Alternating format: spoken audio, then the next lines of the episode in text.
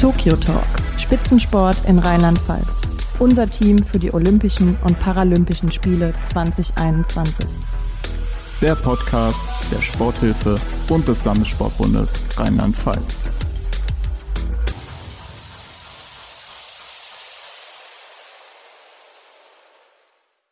Hallo und herzlich willkommen zur dritten Folge Tokyo Talk, unserem rheinland-pfälzischen Sportpodcast mit Blick auf die Olympischen und Paralympischen Spiele. In unseren ersten beiden Folgen haben wir mit Athletinnen und Athleten sprechen dürfen, bei denen die Qualifikation für Tokio noch unklar war, beziehungsweise die es gerade zum ersten Mal geschafft haben, sich zu qualifizieren. Und heute freuen wir uns, Jason Osborne begrüßen zu dürfen, ein Athlet, der seine Reise zu den Spielen in diesem Jahr bereits zum zweiten Mal antritt. Hallo Jason, herzlich willkommen. Hallo, freut mich hier zu sein. Aber nicht nur das. Heute darf ich die Folge mit Christoph aufnehmen, der Jason bereits seit vielen Jahren kennt. Hallo Christoph. Hallo Fabienne und hallo Jason. Jason, du bist äh, Leichtgewichtsruderer und startest für den Mainzer Ruderverein, konntest zuletzt im April mit deinem Partner Jonathan Rommelmann Silber bei der EM einfahren und hast dich in den letzten Jahren zahl, äh, hast in den letzten Jahren zahlreiche internationale Medaillen abgesahnt. Stell dich doch mal bitte kurz vor. Ja, also ich bin äh, Jason Osborne, ähm, starte im Leichtgewichtsdoppelzweier ähm, für den Deutschen Ruderverband und äh, ja, bin eigentlich mh, mm, im Rudersport aktiv, seit ich zehn Jahre alt bin und ähm, Genau, also eigentlich auch immer ein Leichtgewicht gewesen und ähm, damals auch viel mit Moritz Moos im Zweier unterwegs gewesen. Das, da war ich dann bei meiner ersten Olympiade ähm, am Start und ähm, genau jetzt seit 2019 einen neuen Partner, äh, Jonathan Rommelmann.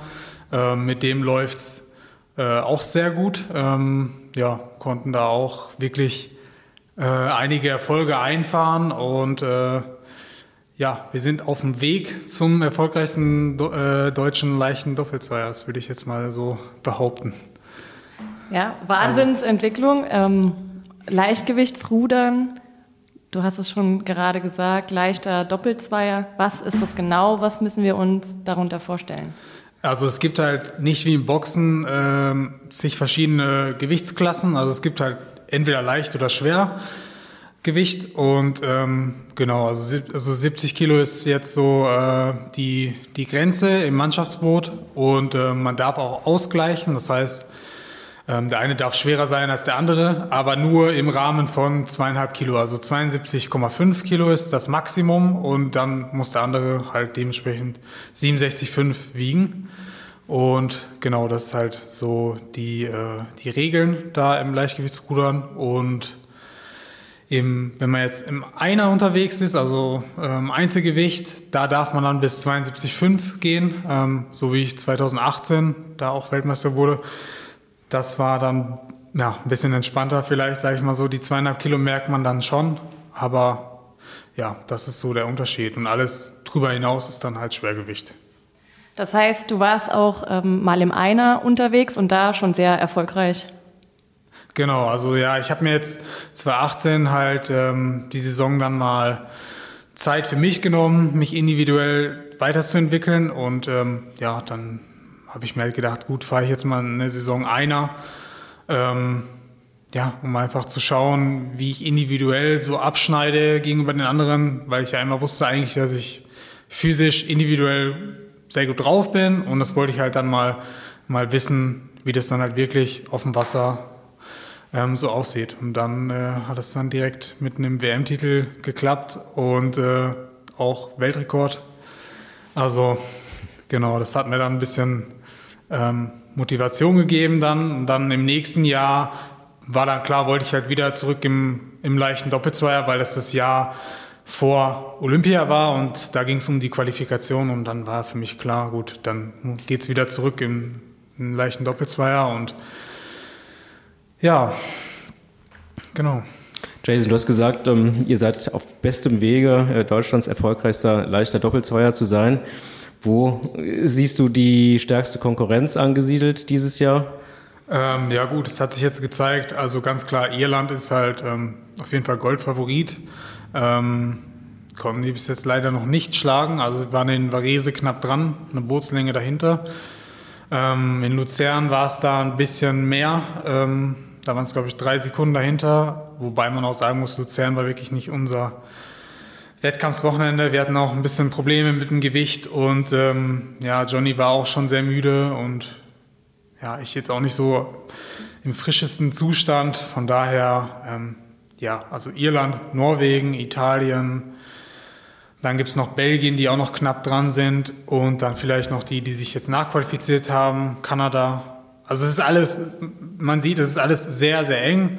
Das Niveau ist extrem hoch und ähm, ja, es kann alles passieren. Ne? Kann, es kann auch Überraschungen immer noch geben, wobei sich das so ein bisschen jetzt ähm, ausschließt, was man jetzt an den letzten Wettkämpfen gesehen hat. Also ich würde halt sagen, es kämpfen nach wie vor vier Boote um drei Medaillen und das ist halt Irland, Norwegen, Italien und wir.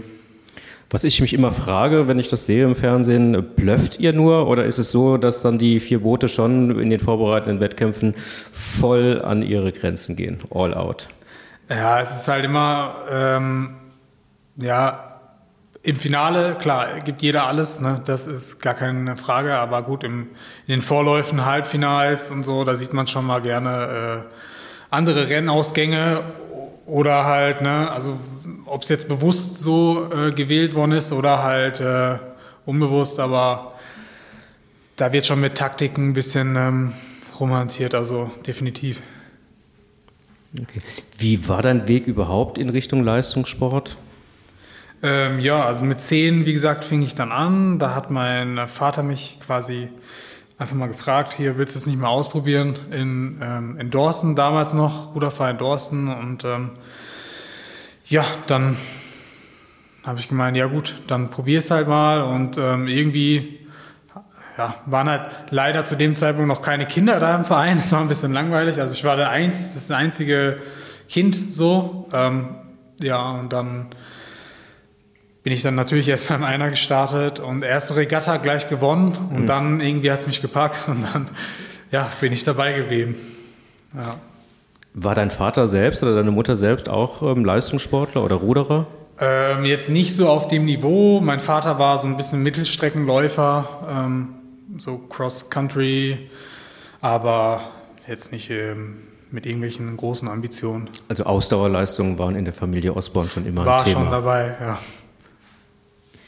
Ja, Jason, wir möchten mal auf den Sommer blicken, auf die Olympischen Spiele jetzt in Tokio, die kurz bevorstehen. Und du bist ja jetzt kein Olympia-Rookie mehr, so wie 2016 und zum zweiten Mal bei dem Sportevent überhaupt dabei. Ähm, mit welchen Erwartungen fliegst du, beziehungsweise ihr als starkes Duo nach Tokio? Ja, also es ist natürlich, der Blickwinkel hat sich so, schon so ein bisschen geändert. Also 2016 war alles aufregend, war alles neu, ist es jetzt immer noch, aber ähm, ja, man, nimmt so ein paar Sachen mit aus 2016, so, also dieser ganze Trubel, man kommt ins Dorf, ist eine totale, sag ich mal, Reizüberflutung. Ne? Also so viele Eindrücke äh, prasseln da auf einen ein, dann verliert man gerne mal ein bisschen so den Fokus und das auf jeden Fall jetzt, denke ich, wird mir da ein bisschen besser gelingen, ähm, ein bisschen gelassener und ähm, ja, also und ich sag mal, wir haben jetzt auch definitiv Ambition auf eine Medaille. Deswegen ähm, ja, sind wir da auf jeden Fall sehr motiviert. Und 2009, äh, 2016 war es halt, ähm, ja, also da sind wir halt angereist und wussten halt, gut, es muss eigentlich ein Wunder passieren, dass wir hier eine Medaille holen. Und das ist jetzt anders und deswegen, ja, finde ich, sollten wir jetzt hier ordentlich Gas geben und haben auf jeden Fall Bock und sind motiviert. Also 2016 war eher so der Fokus auf dabei sein bei den Olympischen Spielen, das Miterleben. Ja, schon auch das Beste rausholen, so was, was halt ging. Aber ähm, es war halt klar, dass wir jetzt da nicht um die Medaillen wirklich groß mitfahren. Was siehst du im Vergleich zu Rio jetzt als eure Stärke? Ja, einfach so die, die Stabilität. Ich meine, wir haben jetzt bei jedem Wettkampf, wo wir waren, ähm, waren wir immer auf dem Podium. Also wir haben nie irgendwie einen vierten Platz oder so gemacht. Also das zeigt halt, dass wir schon in der Lage sind, die Leistung äh, immer wieder zu wiederholen und ähm, dass wir definitiv da in der Weltspitze mitspielen und genau, also wir sind auf jeden Fall gut drauf und ich denke, ähm, ja, wenn jetzt alles gut läuft, dann kann das in Tokio dann auch hoffentlich so weitergehen. Also ganz klar, der Fokus ist Medaille in Tokio mit nach Ja. Hause zu bringen. Definitiv. Wenn, ihr habt ja jetzt schon relativ viel Wettkampferfahrung zusammen sammeln dürfen. Gibt es bestimmte Rituale, die ihr beide zusammen abspielt, bevor ihr ins Boot steigt? Ja, natürlich fängt an halt äh, mit dem Gewicht machen. Also wir sind ja Leichtgewichte und natürlich haben wir nicht einfach so natürlich das Gewicht. Das wäre auch irgendwie komisch, weil jeder ist an der Grenze vom Gewicht und jeder reizt es maximal aus und da ähm, beginnt halt erstmal so der Tag mit Gewicht machen. Also wir wie die Boxer, wir schwitzen dann halt so ein äh, bisschen was ab und ähm, Wie muss man sich das genau vorstellen? ja, wir sitzen halt auf der, meistens auf der Radrolle, dick angezogen und äh, fahren dann so in der Regel so 45 Minuten bis eine Stunde. Halt jetzt bei niedriger Intensität, also jetzt nur, wirklich eigentlich nur um zu schwitzen. Ähm, genau, und dann ziehen wir uns halt, wie gesagt, sehr dick an mit Regensachen und dass da halt auch nichts irgendwie äh, durchkommt und dann schwitzt man nochmal so zehn Minuten nach, dann setzt man sich halt so, so hin und genau, und dann geht man kalt abduschen, was ich immer sehr mag. Das fühlt sich immer sehr erfrischend an, ist so ein bisschen wie Sauna. So, dann danach so mal abkühlen. Und ähm, ja, das ist so der erste Part und dann geht's zur Strecke und dann ist halt zwei Stunden vor dem Rennen ähm, Waage. Da müssen wir dann unser Gewicht haben. Also wir gleichen immer im Vorfeld die Waage, also unsere Waage mit der Regatta-Waage ab und gucken halt dann schon im Hotel, dass wir das Gewicht haben, dass wir dann jetzt nicht dann anreisen, auf die Waage gehen und plötzlich, oh, jetzt passt dann doch nicht. Das ist dann immer, haben wir auch schon mal erlebt, also es ist dann immer ein bisschen Stress, wenn man dann hier nochmal 100 Gramm oder so machen muss, wegen, ne, also es ist halt dann schon nervig, aber in der Regel passt es eigentlich immer ganz gut. Ja, und dann ist halt nach der Waage auffüllen angesagt, also dann Elektrolyte, äh, Essen, aber halt dann auch gucken, möglichst so essen, dass es halt nicht so schwer im Magen liegt, weil du willst halt auch nicht am Start liegen und dann ja, so ein äh, Füllegefühl haben, weil das dich dann auch ein bisschen blockiert. Und genau, das ist so unser Rhythmus. Und dann geht's halt eine Stunde meistens nochmal vom Rennen, machen wir dann eine Besprechung, halt äh, Renntaktik etc., wie wir, wie wir das Rennen fahren wollen und äh, stimmen uns da so ein bisschen ab und dann gehen wir immer so 40 Minuten vorher aufs Wasser, fahren uns dann ein, fahren unsere Zehner, unsere kurzen Starts, um wach zu werden und dann, äh, ja, dann geht's los. Und so ganz kurz vor dem Start, wie pusht ihr euch nochmal gegenseitig? Gibt es da auch irgendwas, was du uns verraten kannst? Wie wir uns pushen. Also wir sind eigentlich relativ relaxed, so entspannt. Also wir hören eigentlich so meistens jeder für sich so seine Musik, um sich so ein bisschen aufzuhypen, weiß ich nicht. Und ähm, genau, dann, dann, dann war es eigentlich. Dann, dann geben wir uns halt kurz vorm Start nochmal so, so ein Handshake und dann vielleicht nochmal mit so einem Spruch oder so, was wir nochmal die Punkte, wo wir darauf achten wollen im Rennen, was wir technisch umsetzen wollen und ja, dann kommt der Startschuss und dann geht's auch los. Du hast das Thema Ernährung angesprochen, Jason. Das begleitet dich wahrscheinlich nicht nur kurz vorm Wettkampf, sondern das wird dich wahrscheinlich ähm, dein komplettes Trainingsleben begleiten. Lass uns da mal ein paar Einblicke gewinnen, äh, wie das bei dir aussieht. Ähm, wahrscheinlich musst du ja tagtäglich auf deine Ernährung achten, nicht nur um die 70 Kilo zu halten, sondern auch um die entsprechende Leistung zu bringen. Ja, also Ernährung ist sehr wichtig, also bei uns natürlich. Ähm, ja, manchmal gibt es auch Phasen, dann nimmt man das auch nicht ganz so ernst, ne? muss auch sein. Also dann esse ich halt auch mal irgendwie, weiß ich nicht, ein, ein Schnitzel mit Pommes oder weiß ich nicht was, muss auch mal sein. Ähm, aber so, ich sag mal, um das Gewicht so zu halten, muss man schon aufpassen, dass man äh, in der Phase vom Wettkampf da ähm, eine gewisse Stabilität auch herstellt. Weil man will jetzt nicht dann plötzlich auf einmal äh, drei Tage vor dem Vorlauf dann auf die Waage ste äh, sich stellen und dann halt merken, oh, jetzt ist nochmal drei Kilo zu viel oder das darf halt nicht passieren oder sollte nicht passieren. Ja, und da haben wir unsere Strategien oder so entwickelt mit den Jahren, wie wir da am besten drüber hinwegkommen. Es gab auch mal Regatten, wie gesagt, jetzt Luzern, wo es jetzt ganz, also nicht so ganz optimal lief. Gut, da muss man halt mal ein bisschen mehr schwitzen, aber das können wir. Also das ist jetzt auch nicht was, was uns jetzt irgendwie so umhaut. Also wenn wir mal das ein oder andere Kilo mehr schwitzen müssen, können wir halt trotzdem in der Regel die Leistung immer noch bringen. Also. Kleiner Tipp, den ich mal bekommen habe von einer Ringerin, die gesagt hat, sie fährt nicht Rolle, sondern sie stellt die Rolle in die Sauna und wird dann 45 Minuten lang fährt sie auf der Rolle in der Sauna, um wirklich innerhalb kürzester Zeit 4, 5 Kilo Gewicht zu machen. Ja, gut, also Sauna wird es da definitiv auch geben, denke ich mal. Also in Rio gab es eine. Ähm, da gab es ja so ein Gym und dann habe ich auch schon Geschichten gehört, wie dann ähm, ja, ein Leichtgewichtsruderer, der auch da am Start war, mir erzählte, ist ein Boxer dann reingekommen und meinte so, also völlig so in Regenanzug und dick angezogen meinte dann so, ja und, wie viel müsst ihr jetzt machen hier? Äh, ich mache jetzt fünf Kilo. also das sind schon krasse äh, Maßstäbe. Bin ich froh, dass wir jetzt so viel jetzt nicht machen müssen. Also jetzt in unserem Rahmen denke ich, reicht das, wenn wir uns auch so einfach auf die Rolle setzen. Das ist auch unangenehm genug, also ich brauche da nicht noch die Sauna. Nochmal ganz kurz zurück zum Thema Ernährung. Werdet ihr da vom Olympiastützpunkt oder DOSB entsprechend beraten, betreut, begleitet? Ja, es gibt ja immer wieder Angebote ähm, von den Olympiastützpunkten und äh, ich arbeite jetzt mit einem Ernährungsberater zusammen, der ähm, ja auch bei, bei Borans Ruhe auch äh, betreut, der Robert Gorgos und äh, der hat uns da so ein paar Tipps gegeben und ähm, ja, eigentlich ganz gut gefahren, immer mit seinen Expertisen und äh, von daher denke ich, bin ich da ganz gut aufgestellt.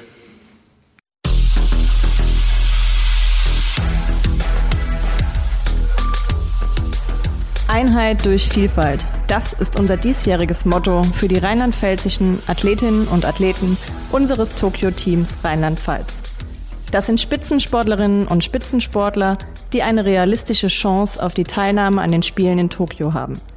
Es soll die Vielzahl der Spitzenathletinnen und Athleten symbolisieren, die ein gemeinsames Ziel haben und in eine gemeinsame Richtung schauen, zusammen an den Spielen in Tokio teilzunehmen und gemeinsam Erfolge zu feiern.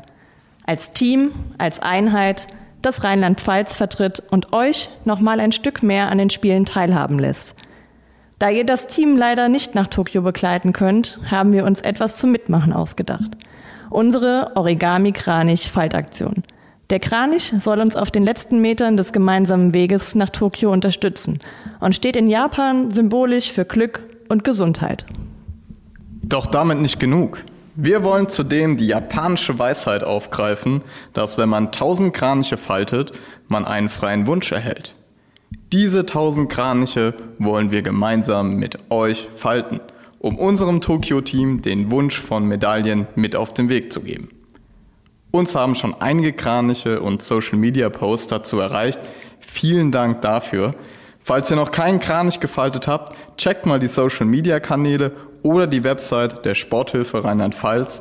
Dort findet ihr Faltanleitungen, Tutorials und alle Infos zur Kampagne und wie ihr daran teilnehmen könnt. Wir freuen uns über jeden Kranich und wollen gemeinsam mit euch die 1000 voll machen.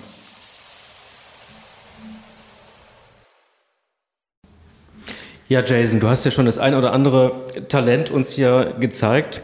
Hand aufs Herz, hast du selbst schon ein Kranich gebastelt? Ähm, ja, im Trainingslager hatte ich es einmal äh, gemacht, genau. Das, Talentfrei oder talentiert? Äh, ich bin nicht so der, also der Experte, sage ich mal. Hast du das äh, Tutorial genutzt oder mit der Faltanleitung erstmal probiert? Nee, das Tutorial.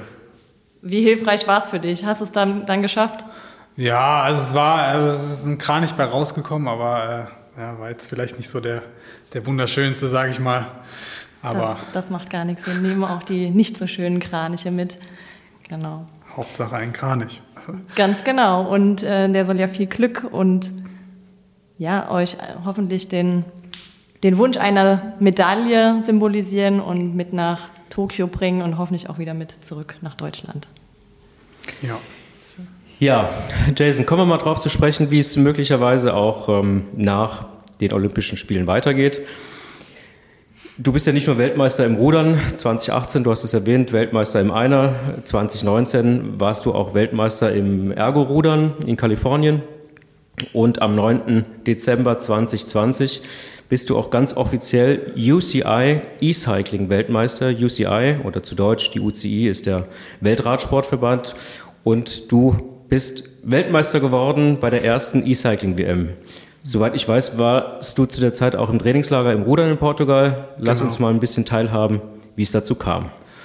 Ja, also es fing eigentlich damit an, dass der ähm, BDR, also Bund Deutscher Radfahrer, mir ähm, eine Mail geschickt hat und gefragt hat, äh, wie sieht's aus, hast du Bock ähm, für ähm, den Bund Deutschen Radfahrer hier äh, Zeit zu nehmen bei der Swift WM und es war halt alles ein bisschen äh, knapp organisiert alles, weil ähm, ja, die dann erst gar nicht wussten, ob es jetzt überhaupt stattfindet oder nicht, wegen Corona und äh, ja, dann genau kam halt diese Mail und ähm, mich kurz mit der Trainerin abgesprochen mit den Daten und äh, ja gut, war jetzt nicht ganz optimal, weil wir dann im Trainingslager waren in Portugal, aber ähm, habe dann gefragt, ja hier können wir das nicht irgendwie so ein bisschen umplanen, dass es vielleicht doch reinpasst und ja, dann ähm, hat die Trainerin dann auch zum Glück zugestimmt und dann äh, hat es auch gepasst. Dann hatte ich sogar auch noch ein bisschen Zeit, mich da auch so individuell ein bisschen darauf vorzubereiten. Also ähm, jetzt auf dem Rad mit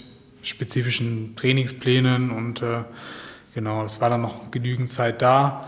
Ähm, die Auswahl war halt ein bisschen schwierig da für die Swift WM, weil ähm, nur Athleten zugelassen waren, die halt in diesem NADA-Testpool drin sind und nachweisen können, dass sie mindestens, ich weiß nicht, ob es jetzt ein halbes Jahr oder halt getestet worden sind. Ähm, deswegen war es halt ein bisschen, ähm, ja, ich sag mal, der, der Teilnehmerkreis ein bisschen begrenzt. Und äh, weil ich halt, klar, olympische Sportart, ich bin immer getestet, ähm, dann war das halt kein Thema bei mir und ja, somit habe ich dann einfach meine Zusage gegeben und dann war ich halt nominiert.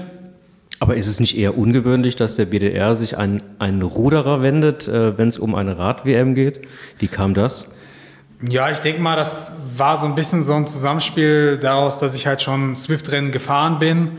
Ähm, auch Bundesliga, also die Bundesliga war ja zu Corona-Zeiten auch virtuell dann äh, auf der Swift-Plattform dann ähm, ausgetragen worden und da bin ich einige Rennen mitgefahren und habe da auch das Alpe Swift-Rennen gewonnen und also, die wussten auf jeden Fall, dass ich das kann und dass ich da auch, äh, dass ich da auch stark bin und denke ich mal, daher hat sich das so ein bisschen ergeben. Also das, genau. Also es war ja so, dass du, dass dort nicht nur virtuelle Rennradfahrer am Start waren, sondern durchaus ein großer Teil der Straßen-Weltelite, also Namen wie Rigoberto Uran, Victor Campenat, Esteban Chavez, also durchaus Fahrer, die gerade im Einzelzeit waren, herausragende Weltklasseleistungen liefern, die hast du alle geschlagen. Was macht das jetzt mit dir? Für deine Motivation, vielleicht auch für deine zukünftigen Pläne? Ja gut, das ist halt erstmal zum einen, also äh, muss man immer so ein bisschen auch dann schauen, es ist halt virtuell, ne? also es ist halt nicht auf der Straße. Nichtsdestotrotz waren meine Leistungsdaten an dem Tag anscheinend halt schon so äh, ausreichend genug, um halt solche Leute schlagen zu können. Also von daher, wenn ich das auf die Straße bringen kann, in den richtigen Momenten, dann ja, sehe ich da schon Potenzial. Ne? Aber auf jeden Fall für die Motivation da, gerade im Winter, wo es extrem schwierig war, auch mit Corona sich da zu motivieren, war es halt schon so ein bisschen so ein, so ein kleiner Kick. Also dann solche Leute auch zu schlagen und es hat schon Bock gemacht. Wie kam es überhaupt dazu, dass du neben dem Rudern mit dem Rennradfahren eine zweite Leidenschaft gewonnen hast? Also es fing an 2012, wo mein Trainer Robert Sens quasi äh, hier gemeint hat, ich hole dir ein Rennrad, äh, super Ausgleich zum Rudern und äh, mach das. Und ja gut, dann, äh, eine Woche später hatte ich dann mein erstes Rennrad. Dann fing ich an, dann halt äh, das so ein bisschen zu integrieren ins Rudertraining und genau, das wurde dann auch immer mehr und mehr über die Jahre weil halt so der Ansatz war, auch ähm, quasi Volumen auf dem Rad und Spezifik im Boot. Und ähm, ja, kam aber dann mit der Zeit auch ein bisschen die Spezifik auf dem Rad dazu. Erstmal anfangs ein bisschen unkontrolliert mit irgendwelchen Comps, die man da holen möchte aus Strava oder weiß ich nicht was. Und ja, dann so ein bisschen, jetzt habe ich mir auch Hilfe geholt mit ähm, einem Trainer auch auf dem Rad und jetzt bin ich da so ein bisschen strukturierter unterwegs auch. Genau. Zur Erklärung, die Coms, das sind die sogenannten Kings of Mountain, also die Bestleistungen in bestimmten Segmenten, insbesondere am Berg. Was mich noch wundert, die beiden Sportarten. Als Laie könnte man meinen, im Rudern geht es insbesondere um die Kraft in den Armen, im Oberkörper. Und beim Rennradsport geht es ja insbesondere so um die Kraft ähm, in den Beinen. Inwieweit vertragen sich die beiden Sportarten? Oder ist es genau das, was ähm, die, die Komplexität der beiden Sportarten ausmacht? Also ich denke halt, Ruderer bringen gute Fähigkeiten mit, physiologisch. Ähm, die ähm, müssten dann schon ein bisschen angepasst werden. Wenn man jetzt sagt, gut, ich gehe jetzt den Schritt und möchte jetzt nur in den Radsport gehen, dann muss man ja schon ein bisschen das Training umstellen, weil das eine ist halt fast eine reine Ausdauersportart, also der Radsport, und beim Rudern ist immer noch so eine Kraftkomponente mit drin, weil wir halt auch nur sechs, sieben Minuten unterwegs sind. Und da muss man schon, ja, ist eine Kraftausdauersport, äh, Sportart. Und ähm, ja, da sieht das Training halt ein bisschen anders aus, aber äh, so allgemein würde ich halt sagen, kann man das ganz gut übertragen in den Radsport. Und wenn man das Training so ein bisschen anpasst und ich sag mal, wir fahren ja auch viel Rad, also grundlagenmäßig und ja, ich will jetzt sagen, also ich trainiere jetzt grob nicht so viel anders wie ein, wie ein Profi. Ich habe halt noch den Rudersport, sage ich mal, der steht mir vielleicht auch ein bisschen im Weg, so jetzt im Radsport. Also ich denke, wenn ich jetzt nur Rad fahren würde, ähm, da würden mir halt so ein paar Sachen zugutekommen. Also ich sag mal, also die ganze Oberkörpermasse, die man ja beim Rudern hat, verbraucht ja auch Sauerstoff und wenn, wenn du da halt ein bisschen abbaust, hat man halt jetzt nicht mehr so den Beachbody.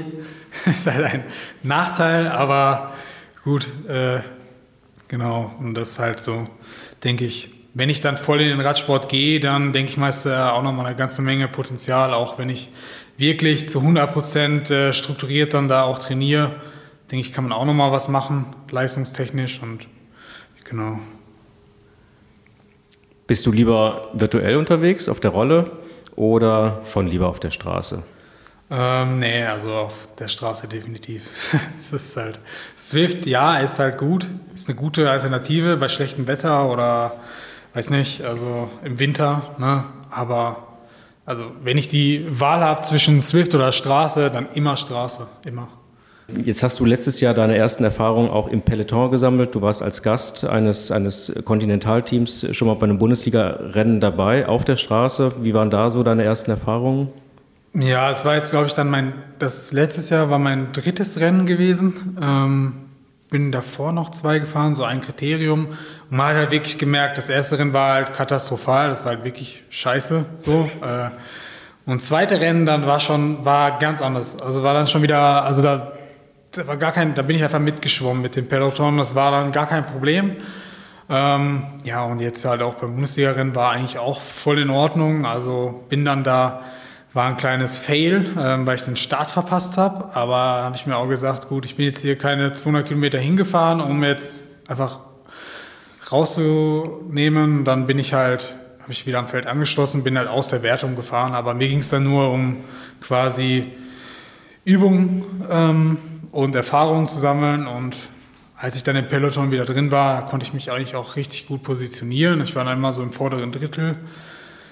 Ja, und keine Ahnung, dann ist halt, hat man da schon eine Entwicklung gesehen. Ist auch klar, ich werde auch, wenn ich jetzt da in, in den Radsport gehe, ähm, die Entwicklung, es ist immer ein Prozess. Also es ist jetzt nicht so, dass man jetzt von jetzt auf gleich das dann äh, voll drauf hat. Ne? Ich, selbst ein Roglic oder so hat er auch seine paar Jahre gebraucht, bis er da äh, ist, wo er heute ist. Und äh, deswegen, ich sehe das ganz gelassen. Also ich weiß, dass da noch einige Schritte notwendig sind, aber ja, traue mir das ja durchaus zu, sonst würde ich den Schritt ja nicht gehen.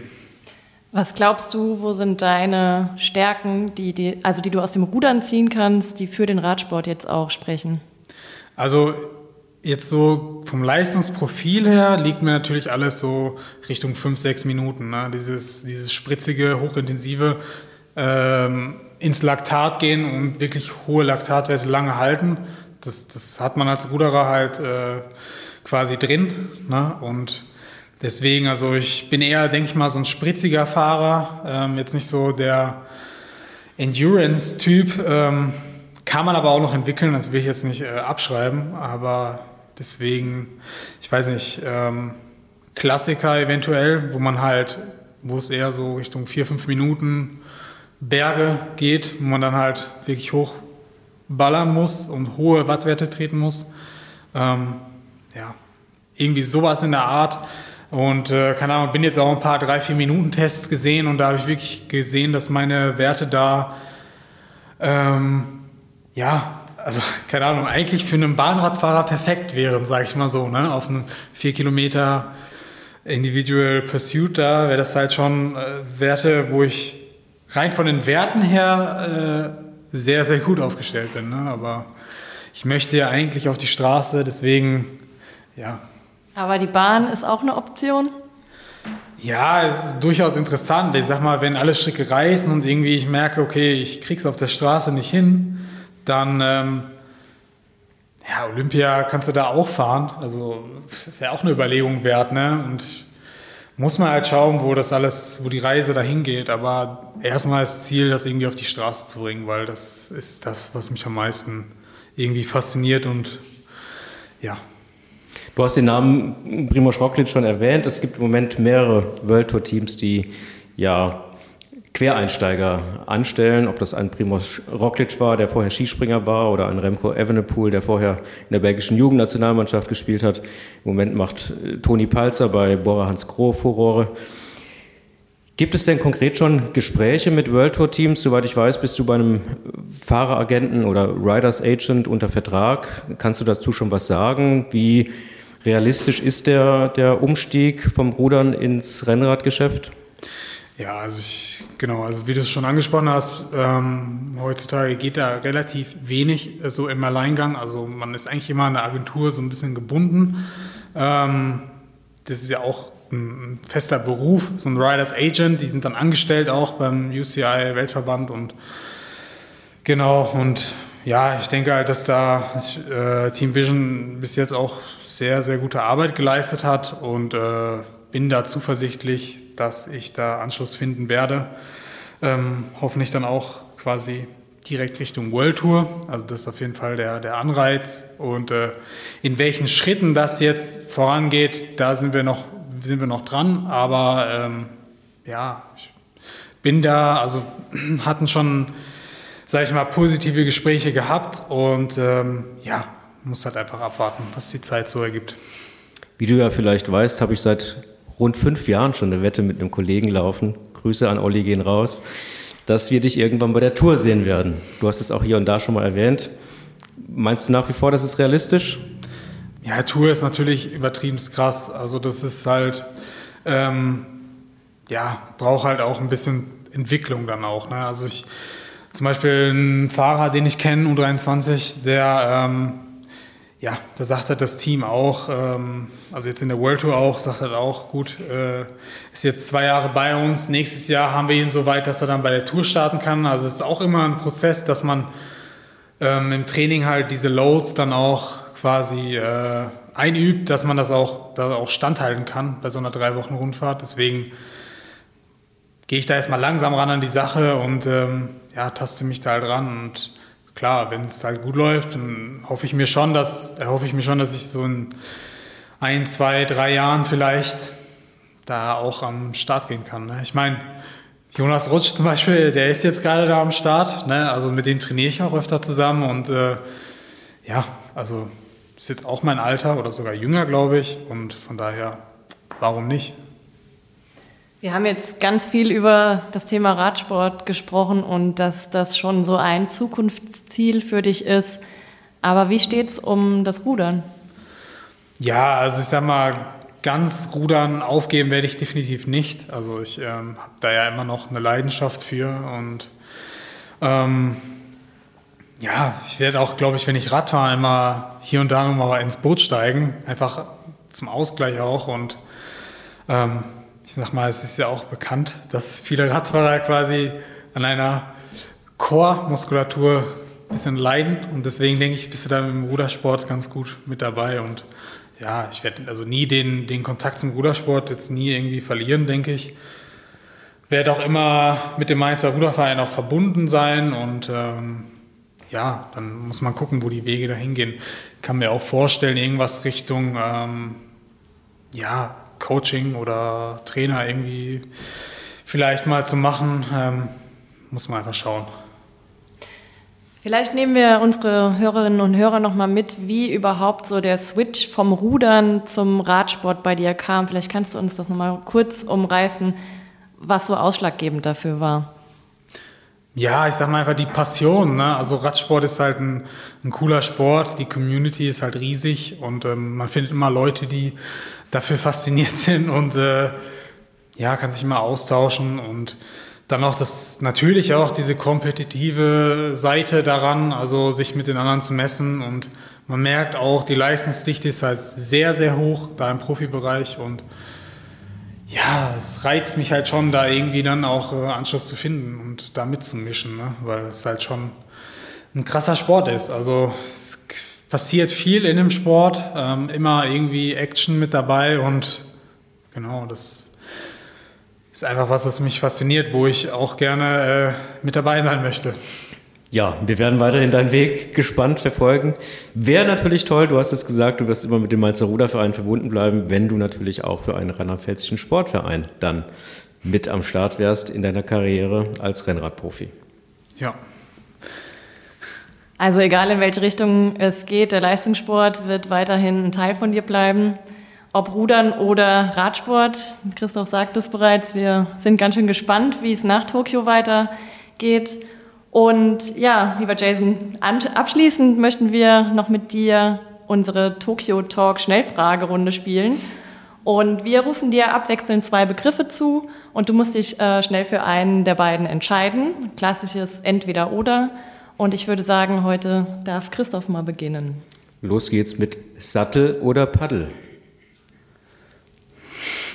das fängt ja schon gut an.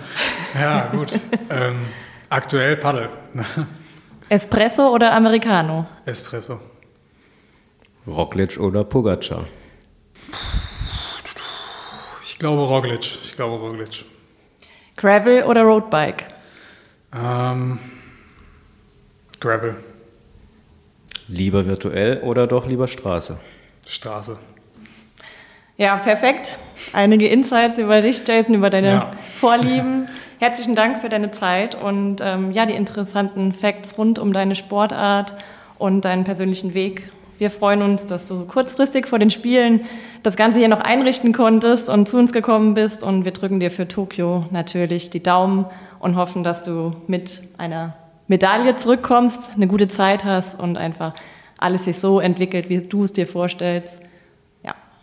Ja, dann auch nochmal von meiner Seite äh, bin ich natürlich, muss ich mich natürlich auch bedanken für die Unterstützung, die ihr mir entgegengibt und allen anderen Athleten auch. Und genau, also ohne euch äh, ist das auch eigentlich so in dem Maßstab auch nicht möglich. Deswegen, ja, ein Dank geht da auf jeden Fall raus. Und äh, genau, ja, jetzt kann es dann auch losgehen ähm, zu den Olympischen Spielen. Viel Erfolg dabei jo. und auf bald. Vielen Dank. Tokyo Talk, Spitzensport in Rheinland-Pfalz. Unser Team für die Olympischen und Paralympischen Spiele 2021. Der Podcast der Sporthilfe und des Landessportbundes Rheinland-Pfalz.